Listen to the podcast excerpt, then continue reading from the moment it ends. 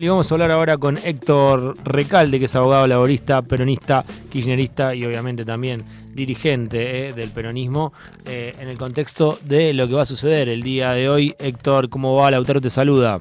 ¿Qué tal, Lautaro? ¿Cómo estás? ¿Bien? Bien, Héctor. Bueno, eh, siempre eh, es bueno charlar con vos de diferentes temas eh, de la coyuntura y queríamos arrancar por lo que tiene que ver con lo que va a suceder hoy en el CCK. Va a volver a hablar la vicepresidenta y quería saber qué, qué, expectativas tenés de lo que pueda llegar a Cristina. Siempre que está por hablar Cristina, las expectativas son, son muchas, porque mm. realmente a mí me comprende la general ley, pues yo soy cristinista de hace muchísimos años, entonces este pero bueno, eh, es, admirable eh, la, capacidad que tiene, la memoria, cómo puede hablar sin, sin leer durante mucho tiempo, transmitiendo mensajes, profundidad, eh, analizando la realidad nacional e internacional. En este caso, creo que va a profundizar también en lo internacional, por lo menos en lo regional, ¿no?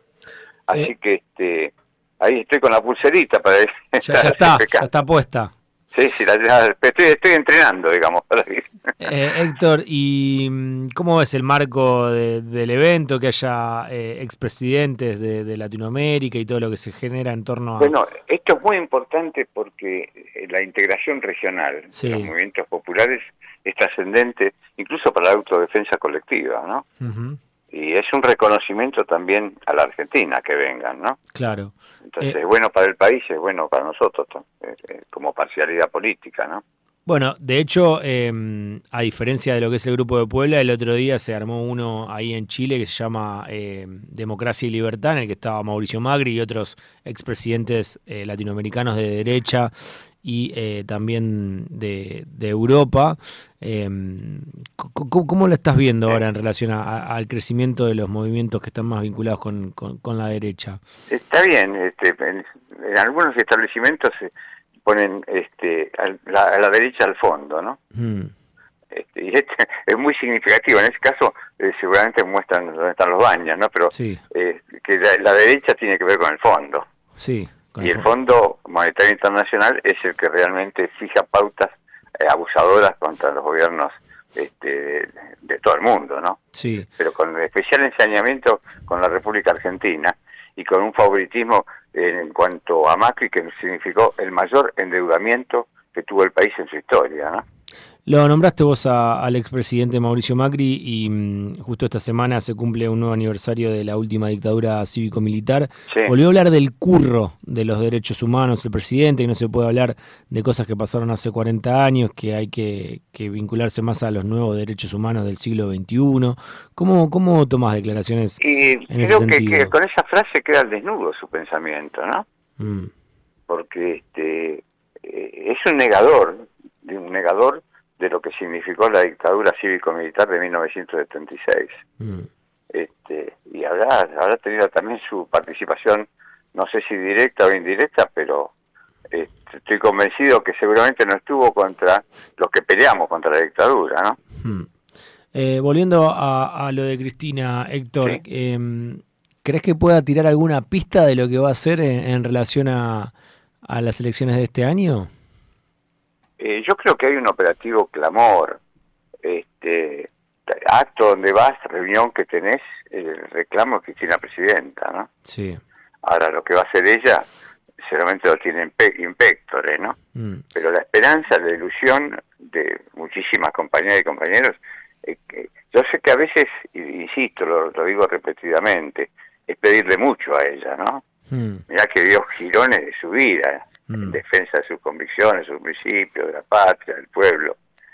Este, pero nos sale así desde adentro, ¿no? Que querríamos que ella vuelva a ser candidata a presidenta. ¿Te gustaría? A mí me encantaría. ¿Y qué pasa? La mínima es que figure en la lista, pero este uno yo pretendo lo más, pretendo que sea candidata a presidenta, ¿no? ahora, ahora, si Cristina es candidata, no puede haber un paso con Cristina. No, no, ¿quién se va a atrever? O sea, sería raro. ¿Y, no, no, no, hombre. Es inimaginable que alguien se atreva a competir con Cristina dentro de nuestro espacio político, ¿no? Pero, eh, la verdad no, ni siquiera me planteo esa hipótesis, Lautaro, que habría que planteársela porque vos hace bien en, preguntar. sí. Este, No, obvio, pero se lo ve como al, al presidente encasillado en que, en que él quiere ser candidato. Y está bien porque es este es propio de digamos de la condición humana para evitar los efectos del pato rengo, me parece a mí fundamentalmente, ¿no? Mm. Lo digo con todo respeto a Alberto, ¿eh? Sí. Pero este no no veo una competencia electoral entre Alberto y Cristina, ¿no? ¿Cómo, cómo, cómo viste estos años de gestión? Y yo soy, hice siempre autocrítica, pero este para para minorar el impacto de esta autocrítica o esta crítica este, al gobierno, fundamentalmente en cuanto a la distribución del ingreso, ¿no? Hmm. Este, digo que la tribuna todos hacemos goles para, para atemperar, digamos, ¿no? Pero bueno, lo vengo diciendo hace mucho, hace mucho, incluso Cristina en su momento, y yo después lo repetí varias veces, pidió un aumento de suma fija para los trabajadores.